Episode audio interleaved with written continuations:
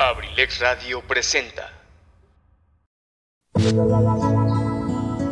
Bienvenidos a La Casa del Cronista. Las leyendas de Acambay, mitos, cuentos, anécdotas, historias, cultura y mil temas más. Aquí en La Casa del Cronista de abrilexradio.com.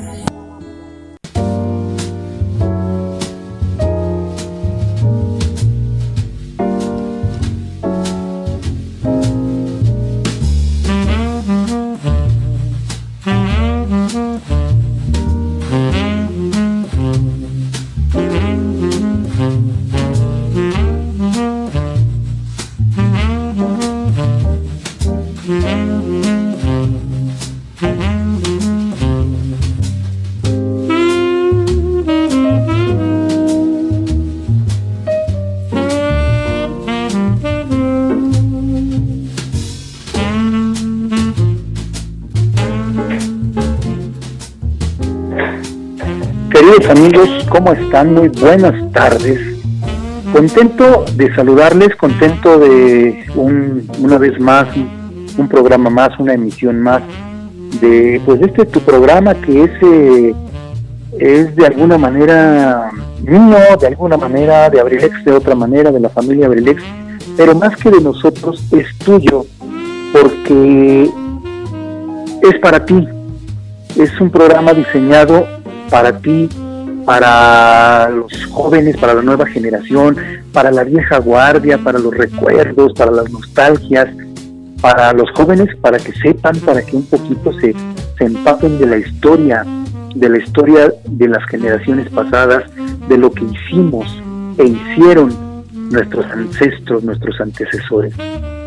Y por eso me da mucho gusto llegar a todos ustedes, aunque un poquito apenado, chiviado con, con la audiencia, porque pues eh, desafortunadamente a veces la situación, ya lo hemos dicho hasta el cansancio, sin embargo, lo tenemos que seguir diciendo porque no es una disculpa, pero de alguna manera, de alguna manera tenemos que salvar el proyecto Abrilex y bueno, qué mejor manera de salvarlo que sincerándonos con todos ustedes y diciéndoles que a veces cuando, lo que ya saben, que a veces cuando las inclemencias del tiempo nos apremian, eh, la comunicación se vuelve loca, el internet, eh, la electricidad, y bueno, pues desafortunadamente o afortunadamente nosotros dependemos al 100% de estos servicios para llegar hasta tu, hasta tu corazón y tu mente.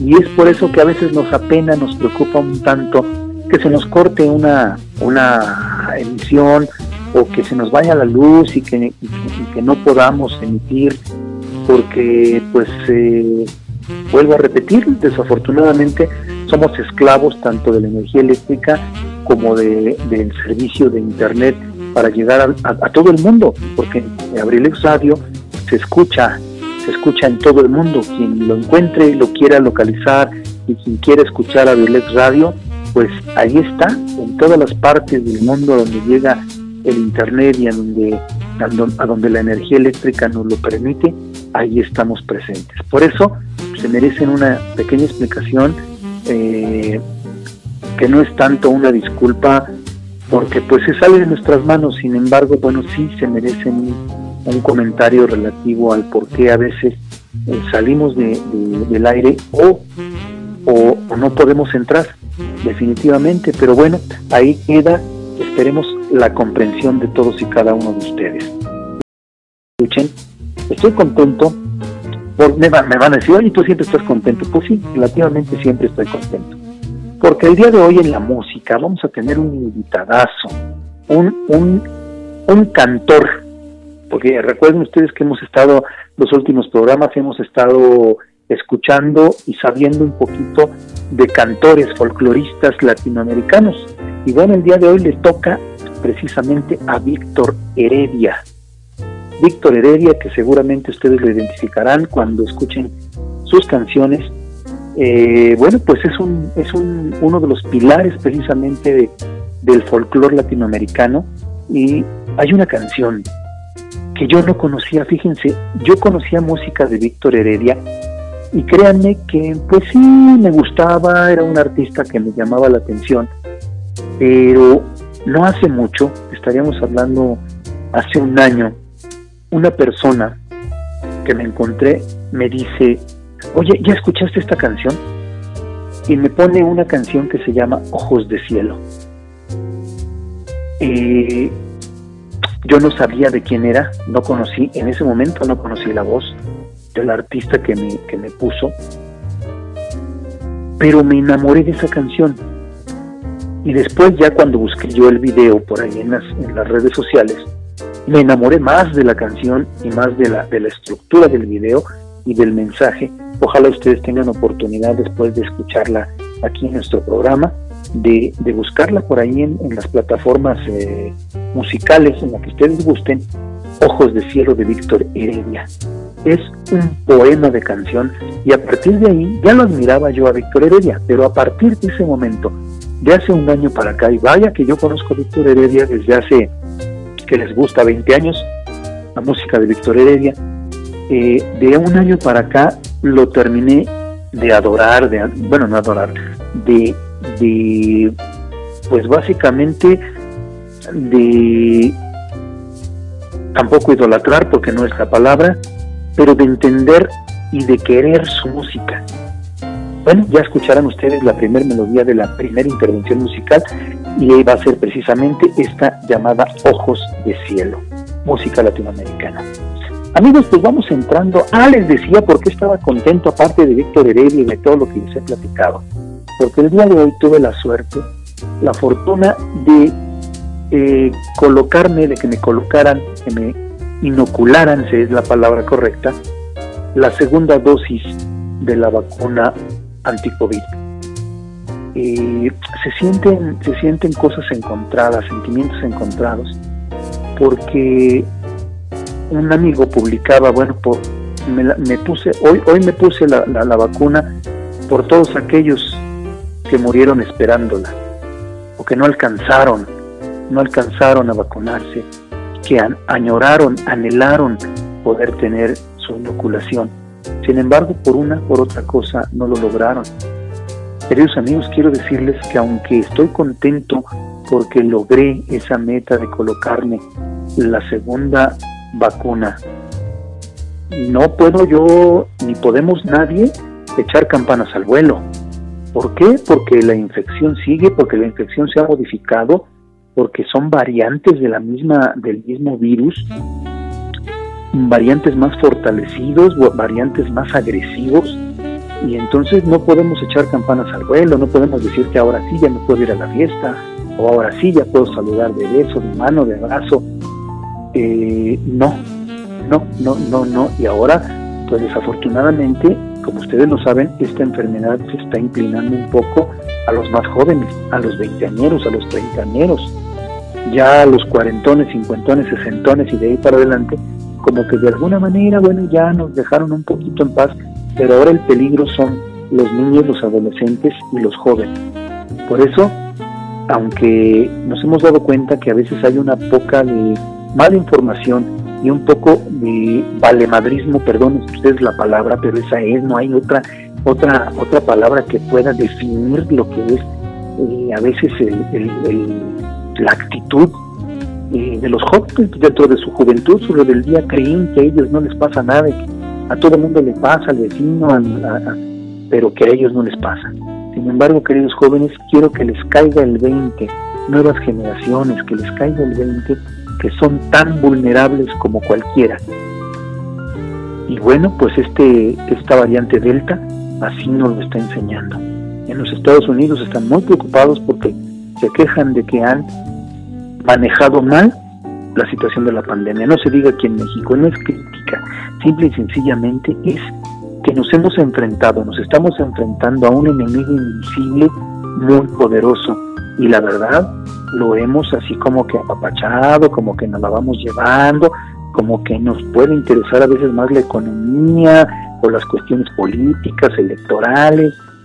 Y, y creemos que que el virus nos va a permitir eh, hacer cosas que ya vimos que no. Bueno, ahí lo dejo en el tintero, queridos amigos, porque ese no es el tema de hoy. Ahí se queda en el tintero. Un saludo a todos los que nos mandan por ahí mensajitos, a los que nos hacen comentarios en las redes sociales. Muchas gracias, muchas gracias a todos ustedes. Y precisamente el tema de hoy es a partir de un comentario que me hicieron hace, hace ya como tres semanas, cuatro semanitas, y que bueno, pues no, quiero que pase desapercibido. Y una persona, una persona me preguntaba, ahora que hubo cambio de párroco aquí en Acambay, eh, y me refiero a la, a la iglesia católica, eh, bueno, ellos son los párrocos, los demás, eh, hay, hay, otras muestras de iglesia, hay otros tipos de iglesia, otros, otros, eh, ¿cómo se le llama? Otras creencias religiosas, otras ideas religiosas que ya se han, se han implementado aquí en el municipio de Acambay. En aquellos años, pues me acuerdo que nada más había, había, había católicos y había un pequeño grupo de, una iglesia protestante. Sin embargo, al día de hoy, 20, 30, 40 años después de lo que les estoy platicando, pues ya hay una serie, aparentemente y sin la, la, razón no se me nubla, la, imagen no se me, no se me nubla, eh, hay siete, siete vertientes, siete iglesias, eh, algunas de ellas cristianas, algunas de ellas ya de otro tipo, eh, pero siete iglesias ya están instituidas en Acambay, en todo el municipio. Entonces, quiero decirles que soy muy respetuoso de las ideas religiosas, pero esta vez voy a tocar un tema, un tema que no es un tanto religioso, es un tanto histórico, cultural, es una crónica, es una plática de, épocas, de la época colonial, de las épocas eh, anteriores, y bueno, la iglesia, la iglesia siempre fue y ha sido un protagonista en la historia de los pueblos desde la evangelización. Entonces, es imposible el hablar de la historia de un pueblo, de la historia de una ciudad, de una población, de una región, de un país, de un continente, es imposible no hablar de religión. Y bueno, en este caso, pues aquí en nuestro México, nuestra América Latina, pues eh, la, religión que se nos inculcó eh, a partir de la evangelización, pues fue la católica esa que conocemos como católica romana.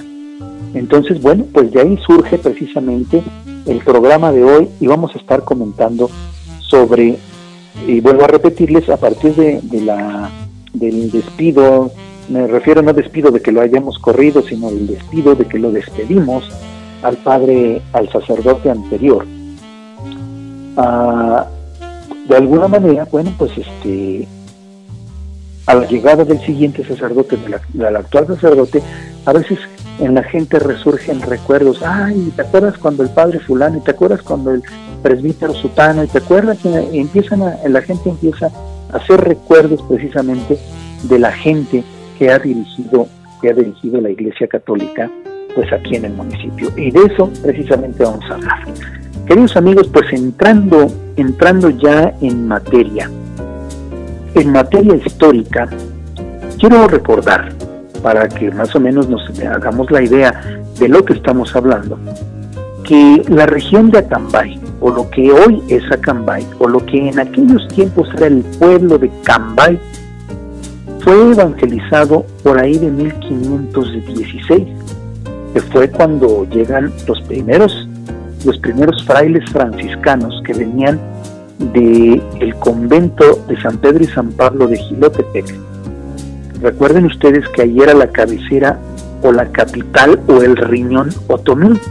Allí fue un, una especie de capital otomí, una especie de centro, de centro importantísimo en la historia de los otomíes, Gilotepec. Y bueno, Gilotepec está a un paso de Acambay y por consiguiente Quilotepec era así como que nuestra cabecera, nuestra cabecera, y estoy hablando de los pueblos que rodean a Gilotepec, como es el caso de Aculco, de Acambay, de Polotitlán, bueno, lo que hoy es Polotitlán, como es el caso de Temascalcingo, como es el caso de muchos, muchos de los pueblos que pues hoy ya son también cabeceras y, y que fueron parte precisamente de aquel riñón otomí eh, de Gilotepec, la capital del Riñón Otomí, un pueblo en aquellos tiempos, en la era precortesiana, prehispánica, muy importante, mucho, muy importante.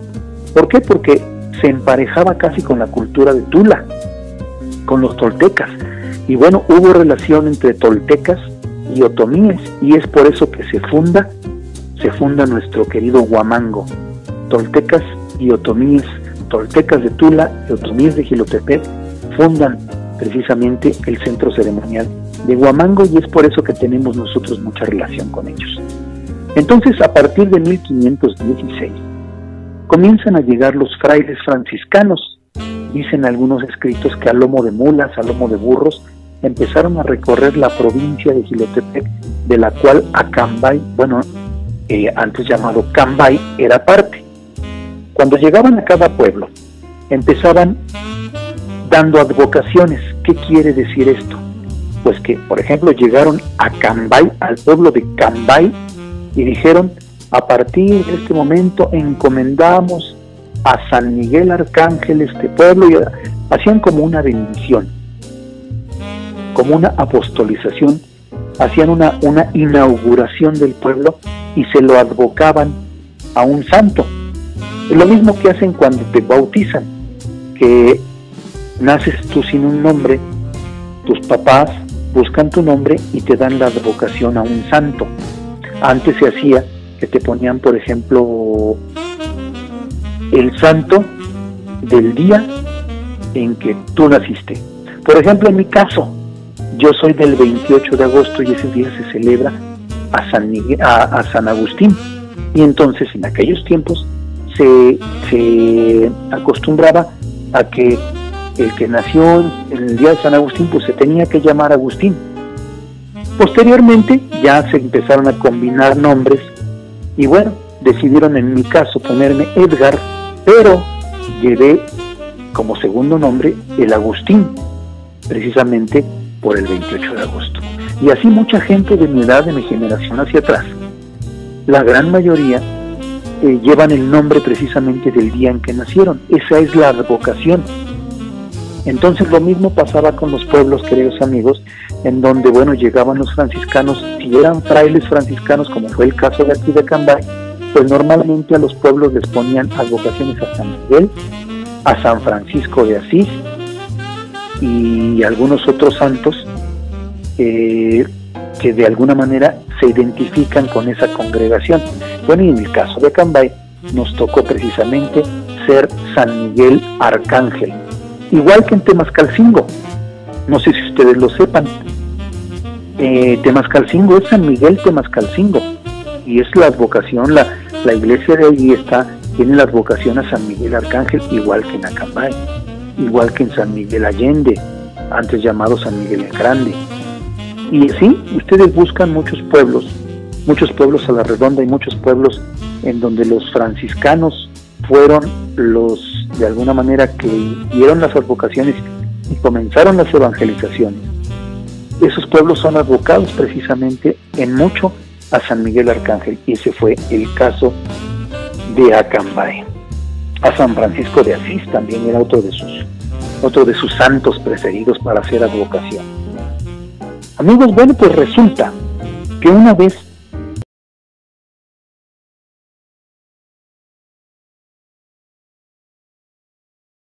Fray Cristóbal de Zamorano y Fray Alonso de Rangel, comandados por un fraile que también se llamaba Fray Antonio Rodrigo, ah, Fray Antonio de Ciudad Rodrigo, así se llamaba, Fray Antonio de Ciudad Rodrigo, ¿Y por qué se llamaba de, Ciudad Rodrigo? Porque él había nacido en una parte de España que precisamente se llama Ciudad Rodrigo. Eh, muchas veces los frailes llevaban el nombre, el nombre de sus ciudades de nacimiento, porque se creía que cuando ellos se entregaban a la vida religiosa, se olvidaban de su vida anterior, y es decir, se tenían que olvidar un poquito de sus apellidos originales, se tenían que olvidar un poquito de sus familias, porque ahora decían ellos, su familia era la congregación, su padre era Dios, su madre era la Santísima Virgen, y, de alguna manera ya pertenecían a otra familia. Se decía que ahora pertenecían ya no a la familia que los trajo al mundo y que los educó en su infancia, sino ahora pertenecían a la Sagrada Familia. Y es por eso que muchos de ellos cambiaban, cambiaban sus apellidos y se ponían el apellido de la ciudad de donde venían. Por ejemplo, Alonso de Rangel venía de una ciudad llamada Rangel, y vuelvo a repetir, Antonio de Ciudad Rodrigo venía precisamente de Ciudad Rodrigo, allá en España. Fíjense qué cosas, ¿no? Qué, cosas que se van, se van encontrando y se van aprendiendo un poquito con esto de la historia. Pues resulta, queridos amigos, que una vez hecha la evangelización, cuando ya de alguna manera se podía hablar de que ya, ya se había introducido en estas regiones de Acambay en la provincia de Gilotepec se había introducido la religión católica, entonces de alguna manera se fundaron ya parroquias, se fundaron eh, cofradías, se fundaron capillas, se fundaron conventos, casas conventuales, en donde pues de alguna manera pues participaban a los indígenas de aquella época y posteriormente a los españoles que llegaban a estas tierras, eh, de alguna manera hicieron un gobierno, una población, una manera de vivir, pero siempre alrededor de la iglesia. Lo más importante era la iglesia y hasta los, los caciques y los dirigentes políticos y los dirigentes sociales y todos esos, eh, como se decía en aquellas épocas, hasta ellos se hincaban ante la iglesia. Y así era. La iglesia representaba el todo y el único. Bueno, pues ya ahí quedaba la creencia, la creencia en un Dios, la creencia en cosas nuevas, que a nuestros indígenas les costó mucho trabajo eh, poder adoptar, porque bueno, toda una vida de, llevar otro tipo de creencias religiosas, de creer en sus dioses, de creer en sus fenómenos atmosféricos, de creer en tantas y tantas cosas que les fue muy difícil arrancarse todo aquello. Y de repente pues saber que ahora lo que reinaba o lo debía reinar en su corazón y en su cabeza era un Dios monoteísta y en este caso basado en la figura de, de Jesucristo como principal, como, como la Trinidad divina y bueno, no está en mí, digo, yo no soy, no soy un religioso ni un eclesiástico para poder hablar de estas cosas. Sin embargo, lo que quiero es que entiendan cómo era o cuál era el sentimiento religioso en ese momento. Porque en ese momento comienzan a llegar los frailes que desfilaron por la historia de Acambay como, digamos, como parte de la parroquia como dirigentes de la parroquia, del convento y de las cofradías que se fundaron en Acambay. ¿Qué era una cofradía? Una cofradía era una organización, era la gente organizada, perdón, en torno a un pueblo y a una advocación o a un santo. Por ejemplo, existía la cofradía de Santa María de los Ángeles, hoy se llama Pueblo Nuevo existía la cofradía de Santa María, hoy se llama Tixmadejé. Existía la cofradía del Sagrado Corazón de Jesús, Dongú. Y así, cada pueblo tenía una cofradía, es decir, gente organizada alrededor, alrededor precisamente de su creencia religiosa y de su cuidado, porque eran lo que ahora son los fiscales, los cargueros. Era la gente que ayudaba que colaboraba, que construía, que hacía y que ayudaba a evangelizar. Esas eran las cofradías. Bueno, pues resulta, queridos amigos, que para 1624 se detecta ya, por, por ejemplo, ya existía para ese momento el convento y aunque la iglesia estaba en construcción, anterior a la iglesia que se cayó con el sismo, existía una capilla a la que por ahí decían que había sido construida de piedra, madera y tejamanil y que hemos hablado de ella en algún otro momento.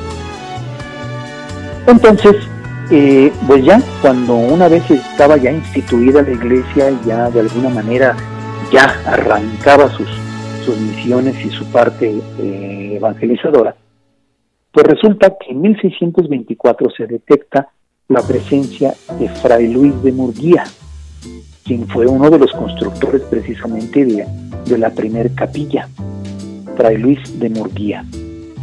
En 1662 se detecta la figura de Fray Nicolás Sánchez. Todos ellos, vuelvo a repetir, sacerdotes, bueno, no eran sacerdotes, eran frailes franciscanos que venían de Gilotepec. Pero ya cuando se construye aquí el convento de San Miguel Arcángel, de alguna manera, pues ellos ya, ya tienen aquí una sede y ya no necesitaban ir y venir a Gilotepec, sino ya de alguna manera se quedan aquí como, como ya el convento hecho, hecho y derecho y de aquí empiezan a salir a las comunidades, a lomo de mulas, a lomo de caballos, a lomo de burros. Y bueno, es así como acrecientan estos frailes precisamente la evangelización en nuestras comunidades. Queridos amigos, pues para no aburrirles y para que esto se les haga tan interesante como a mí, quiero, quiero em, irme ya con la primera intervención musical. Si allá Tony nos hace favor, nuestro jefe querido nos hace favor allí en cabina de prepararse porque vamos a escuchar les decía yo al principio, a Víctor Heredia con Ojos de Cielo. Víctor Ramón Cornó Heredia, ese es su, nombre completo, eh, nació en Argentina en 1947. Fíjense que en 1967, cuando contaba con 19 años, gana un premio de revelación en un festival llamado De Cosquín, así se llamaba, un festival de nuevos nuevos valores, de nuevas revelaciones, y a partir de, ahí, y lo gana precisamente con una canción de su, de su mano, de su mente, una, una, canción hecha por él, compuesta y arreglada por él. Y bueno, pues la gente se da cuenta de esa facilidad eh, de, de, componer, de escribir y de armonizar, y llama mucho la atención. Es por eso que, que gana el, primer, el premio Revelación. El premio Revelación y bueno, pues ahí está, ese, ahí es donde nace precisamente este gran artista latinoamericano, este cantor, vuelvo a repetir que no son cantantes, así se consideran los, los eh, folcloristas latinoamericanos como cantores, no como cantantes. ¿Qué les parece si escuchamos a Víctor Heredia con ojos de cielo? Disfrútenla, por favor, como yo la disfruto, y regresamos en tres o cuatro minutos. Muchas gracias.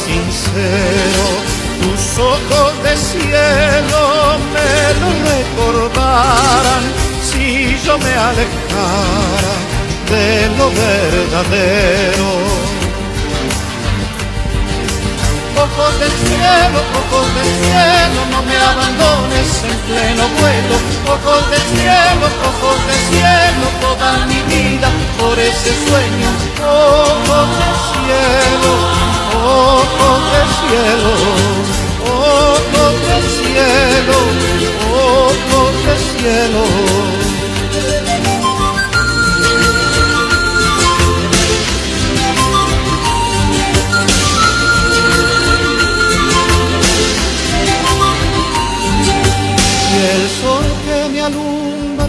Se apagara un día y una noche oscura ganara mi vida. Tus ojos de cielo me iluminarían, tus ojos sinceros mi camino y guía ojos de cielo, ojos de cielo, no me abandones en pleno vuelo. Ojos de cielo, ojos de cielo, toda mi vida por ese sueño. Ojos de cielo, ojos de cielo. Ojos de cielo, ojos de cielo. Ojos de cielo, ojos de cielo.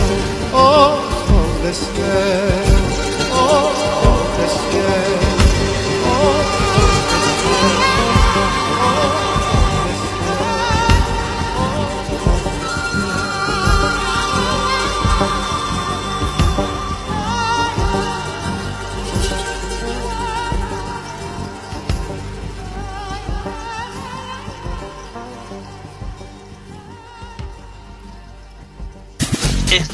Escuchando Radio.com.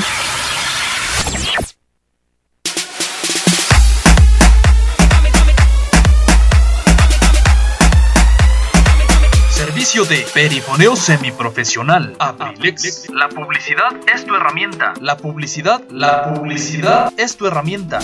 Grabamos tus spots para promocionar tu marca, producto, servicio o evento. Grabamos tus spots para promocionar tu marca, producto, servicio o evento. Estamos ubicados en Esdoca, Acambay, Estado de México. 712-185-58-67. Esdoca, Acambay, Estado de México. Mi novio nos está mirando. Ay, papi. Pero no se acerque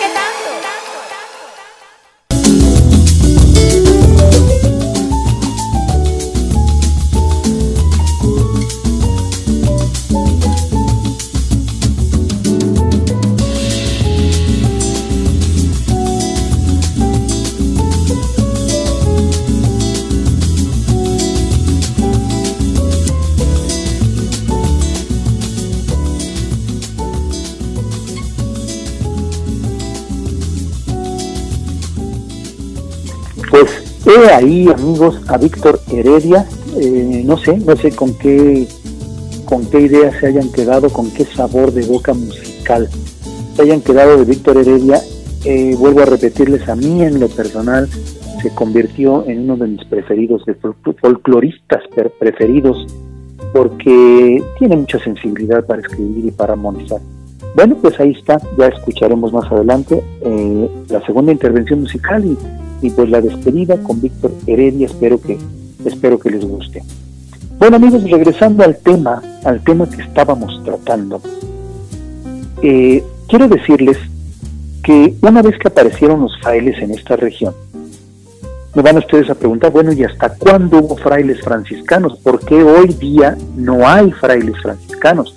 Como es el caso, por ejemplo, de El Oro, que por ahí hay una congregación, en un sitio conventual que está ahí, en donde todavía hay frailes, me parece que son agustinos, no, bueno, no, no quiero pecar de, decir una mentira, eh, pareceme que son agustinos, pero ya es raro encontrar conventos en donde haya franciscanos o donde haya agustinos o donde haya eh, frailes o, conventos de, monjas, eh, pero, pero lugares conventuales, no, no congregaciones, sino en un convento, pues es aquel lugar donde, en donde desarrollan sus actividades, pero que está cerrado completamente, que son, son inaccesibles para la gente.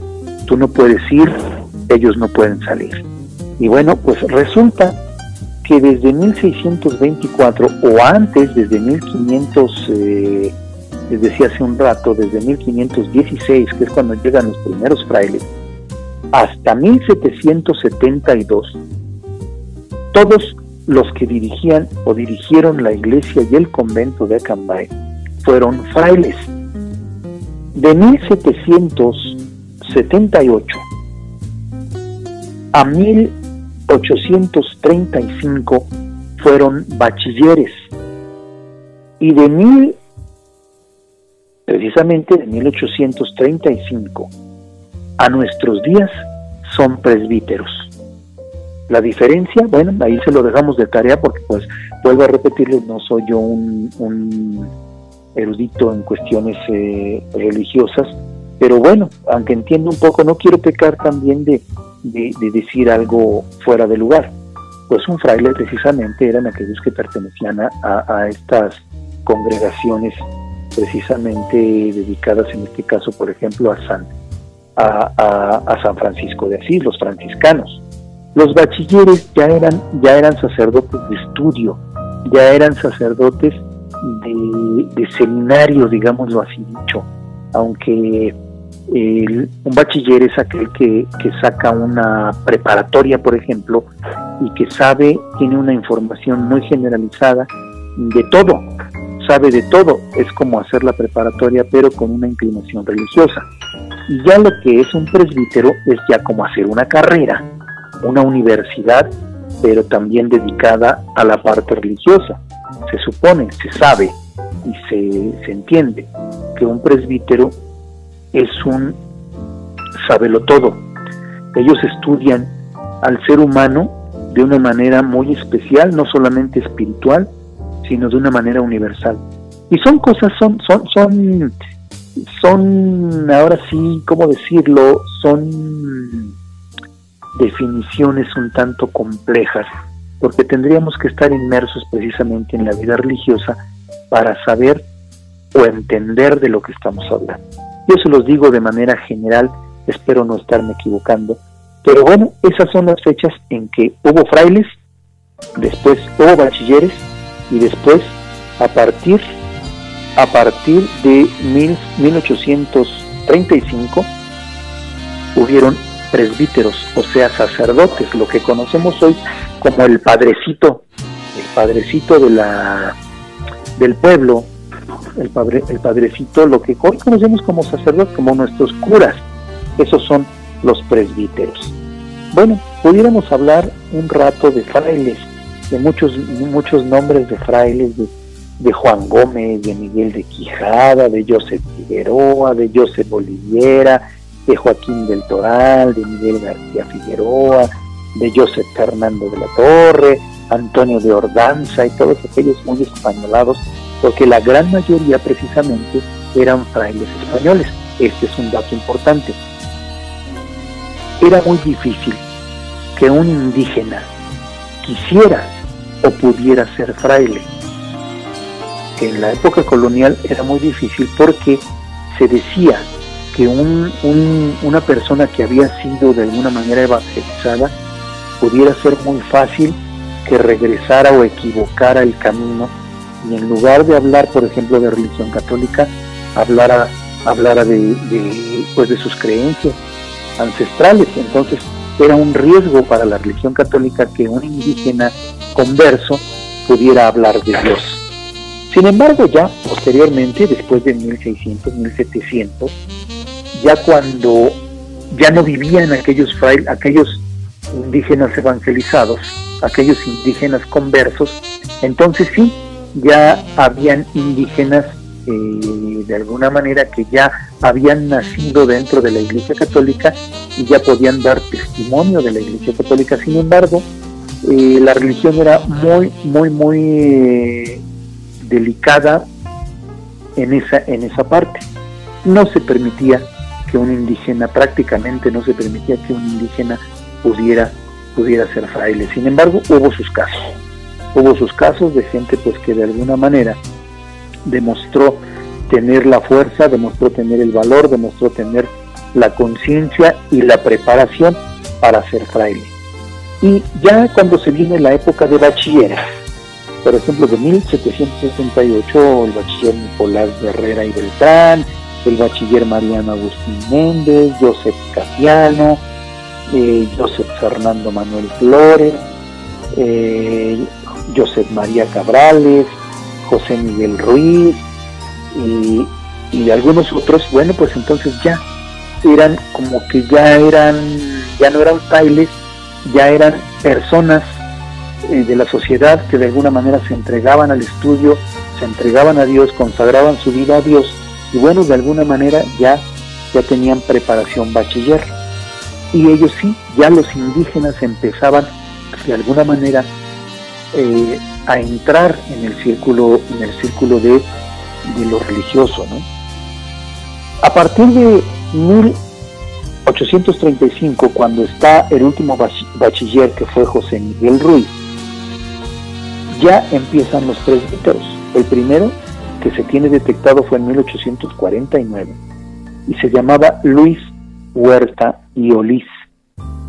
Después en 1852 José María Munguía, en el 55 Tomás García, el párroco que del que tanta historia y el párroco más importante o que más recuerdos históricos eh, del, que, del que se tienen aquí en Acambay.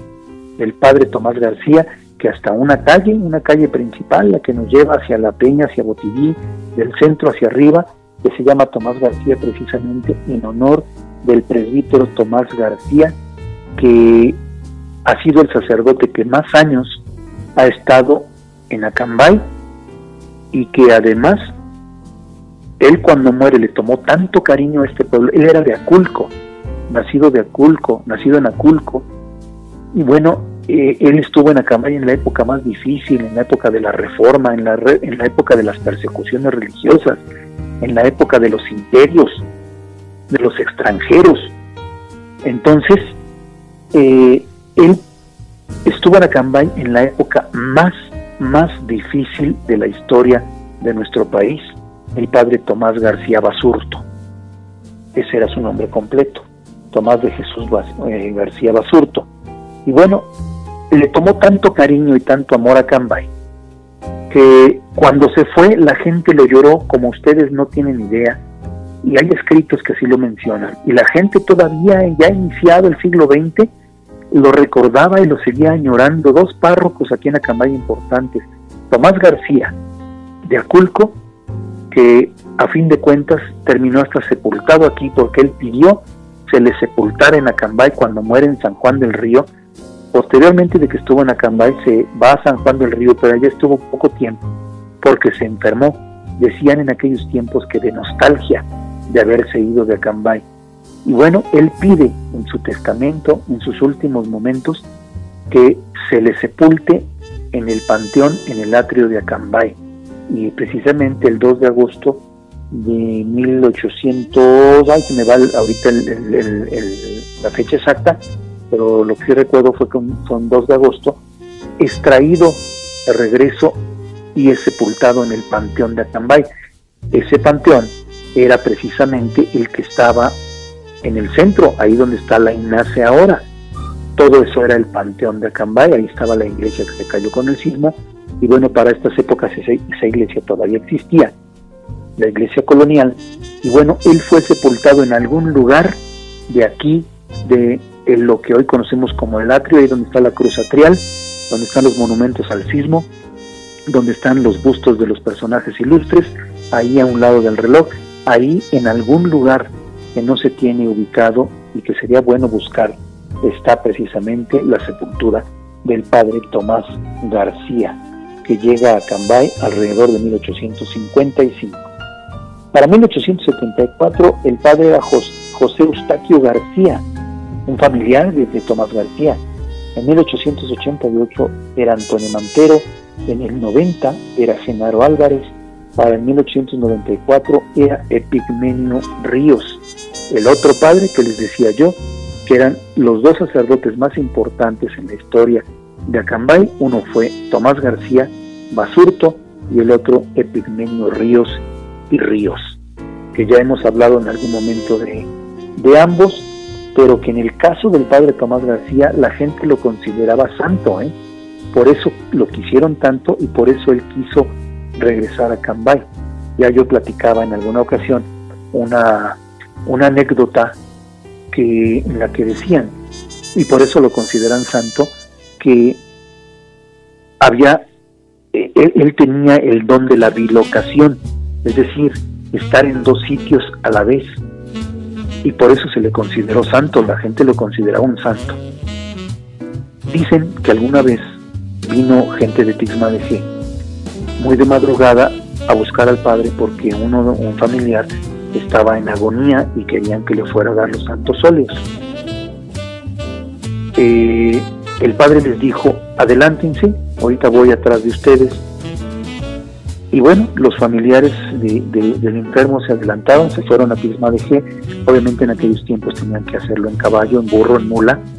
Y bueno, se adelantaron y lo que se cuenta es que en realidad el padre, poco tiempo de que ellos llegaron al Prisma de G, llegó el padre tras de ellos, le dio la bendición, los santos óleos al enfermo y regresó a Cambay. Pero también se decía que en Acambay el padre Tomás García había dado la primera misa. La primera misa era a las 5 de la mañana en aquellas épocas. Es decir, que había estado oficiando misa en Acambay y había estado dando los santos óleos a un, a un, a un moribundo en Tixma de G, en el mismo momento y a la misma hora. Y, lo, y lo, lo mejor de todo fue que también se hizo una gran algarabía porque aquel enfermo que recibió los santos óleos del padre Tomás García, a poco se curó. Entonces de ahí empezó precisamente la gente a otorgarle eh, milagros al padre Tomás García. Poco tiempo después muere, pero bueno, de alguna manera eh, queda en la historia de los pueblos, tanto de Aculco como de Acambay, que fueron uno en donde nació y el otro donde, donde se desempeñó como sacerdote, como presbítero, como cura, son los pueblos que todavía a estas fechas le añoran y lo recuerdan y vuelvo a repetir, una de las calles más importantes del pueblo, la que llevaba a la salida Culco Arroyo Zarco, que precisamente era esta calle, eh, que hoy lleva su nombre, Tomás García. Bueno, es por eso, para los que no saben el por qué, de dónde salió ese nombre, es precisamente advocar al padre Tomás García Basurto. Queridos amigos, pues el tiempo se nos va muy rápido. Vámonos, vámonos, vámonos ahora a la segunda intervención musical y regresamos ya casi para despedirnos. Y he de decirles que en 1972 Víctor Heredia representa, eh, representó eh, a Argentina en el Festival OTI Internacional y aunque no ganó, de alguna manera también ahí la gente eh, se dio cuenta de de su, gran calidad y de su, de su sapiencia musical. Entonces, bueno, pues vamos a escuchar la, eh, esas canciones eh, dedicadas o, que hablaban de derechos humanos, de problemas sociales, de paz, de temas un poquito un tanto, no religiosos, pero sí hablando, eh, cuando se hablaba de paz, pues se hablaba de Dios a veces en sus cantares, y cuando se hablaba de Dios, pues no se hablaba de religión en sí, pero se hablaba precisamente de amor. Entonces eso precisamente fue lo que singularizó la música de Víctor Heredia, además que esa fue la época de las canciones de protesta en todo el mundo, no solamente en México, y a los folcloristas les fue como anillo en, al, eh, dedo todo ese tipo, esa, esa corriente musical de la canción de protesta y la canción de, de, de amor. Acuérdense de los hippies y del peace and love y de amor y paz y todo, todo aquello que predicaban y pregonaban los hippies. Y los hippies traían el cabello largo y la barba larga, ¿por qué creen ustedes? Por imitar la, apariencia que se decía era de Jesucristo. Y bueno, de alguna manera pues tenía cierta religiosidad eh, esa época, esa actividad y bueno, la música no se quedó atrás. Amigos, vámonos con Víctor Heredia, disfruten esta canción Sobreviviendo y yo regreso para despedirme. Gracias. Thank you.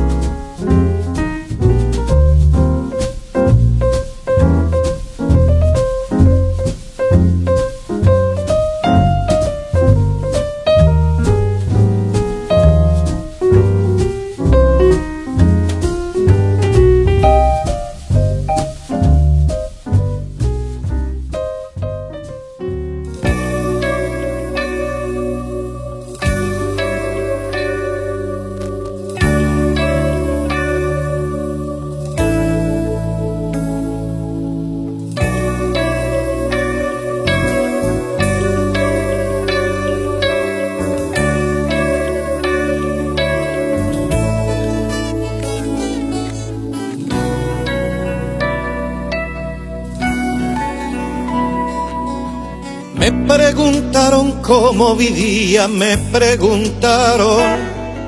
Sobreviviendo, dije, sobreviviendo. Tengo un poema escrito más de mil veces. En él repito siempre que mientras alguien proponga muerte, esta tierra y se fabriquen armas para la guerra. Yo pisaré estos campos sobreviviendo, todos frente al peligro sobreviviendo. Tristes y errantes hombres sobreviviendo sobreviviendo,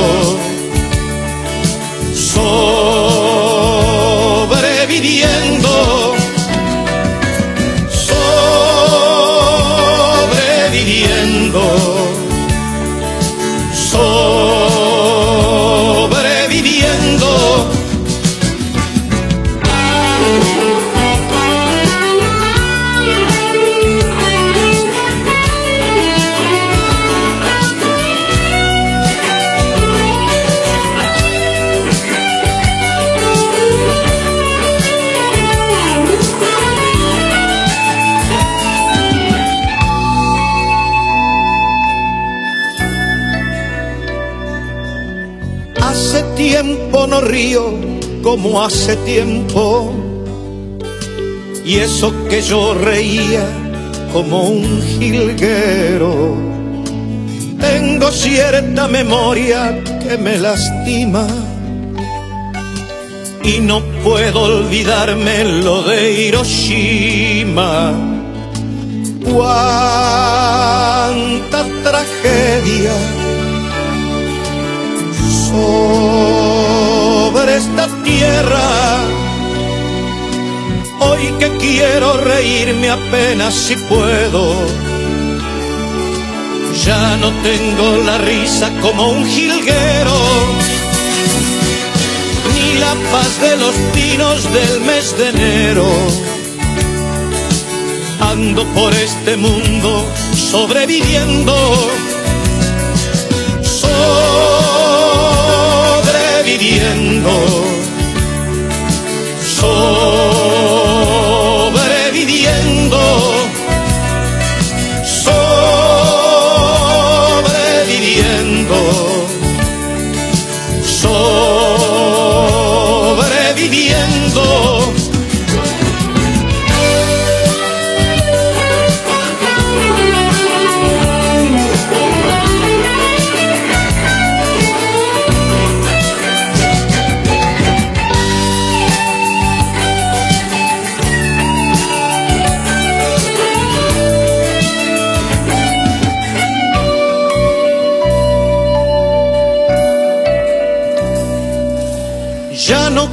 quiero ser solo un sobreviviente. Quiero elegir el día para mi muerte.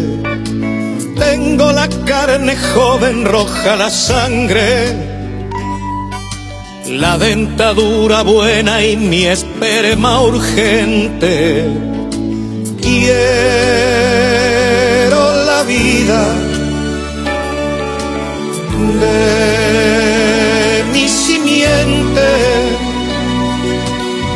quiero ver un día manifestando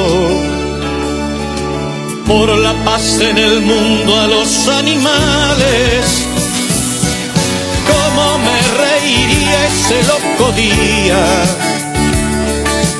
Ellos manifestándose por la vida y nosotros apenas sobreviviendo.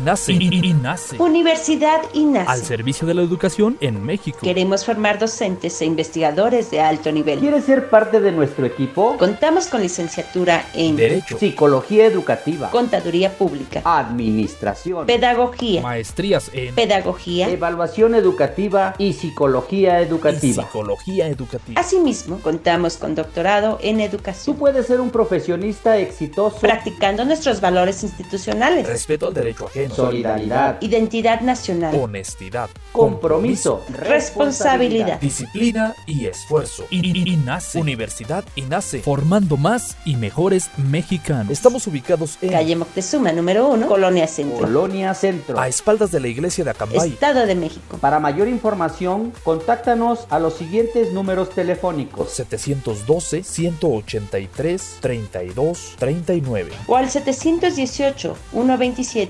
718-127-1964. Universidad INACE. INACE. Forjando una sociedad exitosa. Forjando una sociedad exitosa. Inscríbete. Inscríbete. Inscríbete. Inscríbete. Inscríbete. Te estamos esperando.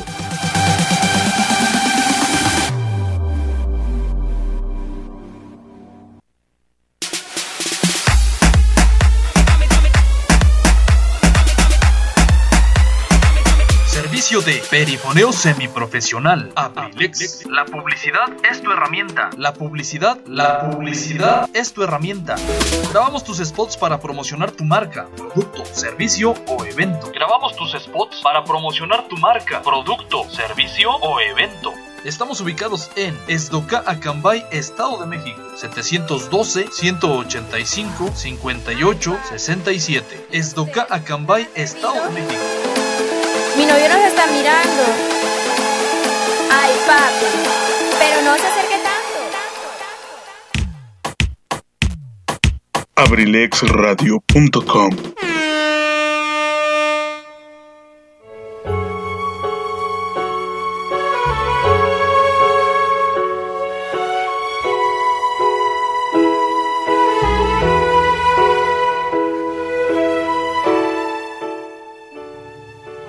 Hola, ¿cómo están? Les habla Edgar Serrano para invitarlos a escuchar mi programa La Casa del Cronista, lunes y miércoles 7 de la tarde. Te aseguro que la pasaremos en grande, entre historias, música, leyendas, cultura y tradiciones. Te espero, no faltes. La Casa del Cronista de abelexradio.com.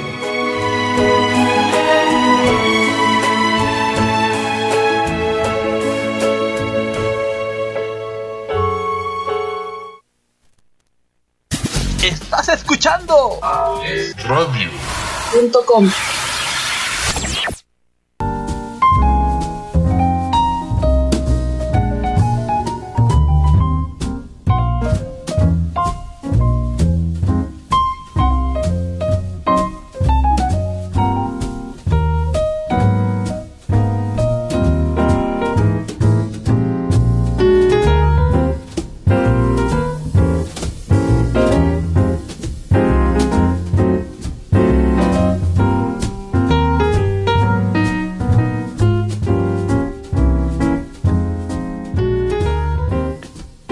Bueno amigos, a veces eh, la, música folclorista es un poquito larga porque son, son, son precisamente lo que decíamos al principio, eh, poemas, poemas musicalizados, eh, a veces poemas de protesta, poemas de amor, poemas de, muchos temas, pero bueno, son un, poquito largos, sin embargo, no todos, no todos. Eso es, eso es precisamente lo que encierra Víctor Heredia, precisamente un poema, un poema musicalizado en, acá en nuestro México también tuvimos a, nuestros grandes cantantes, a muchísimos, muchísimos folcloristas, eh, más que nada, eh, vamos, folcloristas y gente que, que, de alguna manera también se inmiscuyó en la trova, en la trova cubana, que es parte del folclorismo, en la trova mexicana, en el bolero, en el bolero mexicano, pero el bolero eh, híjole, ya tendremos tiempo de, hablar de, boleristas también, de los boleristas mexicanos, pero quiero decirles que la música mexicana, eh, así como la música latinoamericana, que es parte de la misma, eh, siempre se identificaron mucho. Siempre, ahí está Oscar Chávez, por ejemplo, en la música de protesta. ahí estaban tantos y tantos cantantes que por ejemplo David Aro, a pesar de ser un, cantautor eh, ya mucho más hacia nuestros tiempos, también, también con estos cortes de, música folclórica.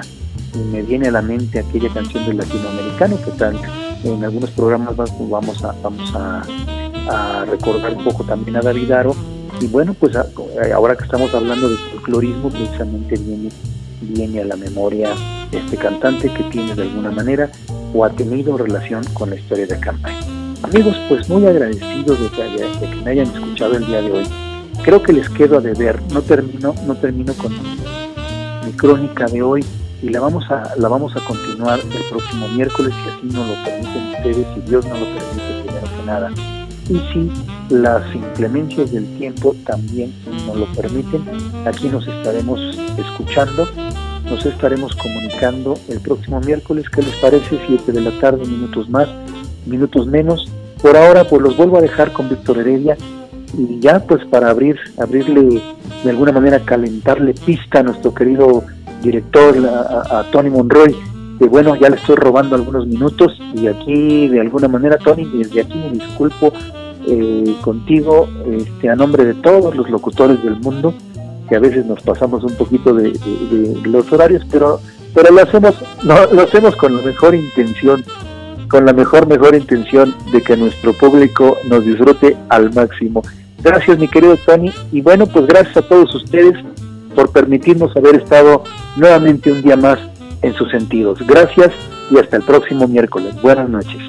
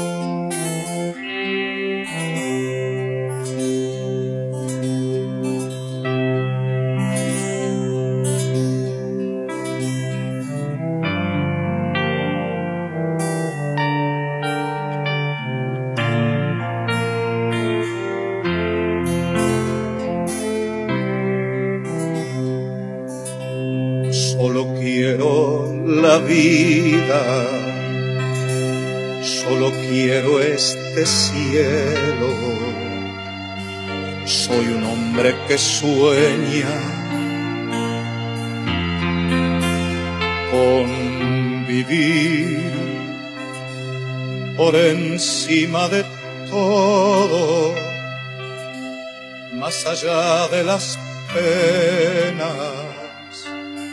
Sé que hay otra historia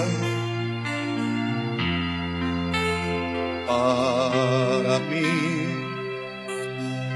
Una historia en que cante mi canción de futuro como un sueño seguro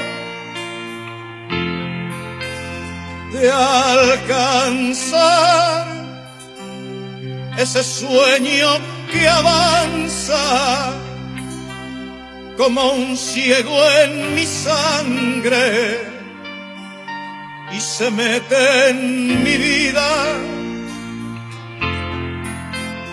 como el mar con su beso encendido, con su beso de fuego y me obliga a cantarlo.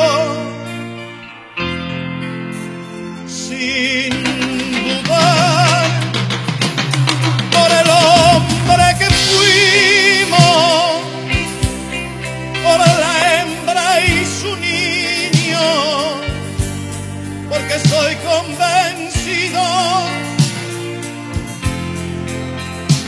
de llegar por el pan compartido, por la cruz que cargamos, por los justos e injustos, porque sí, por la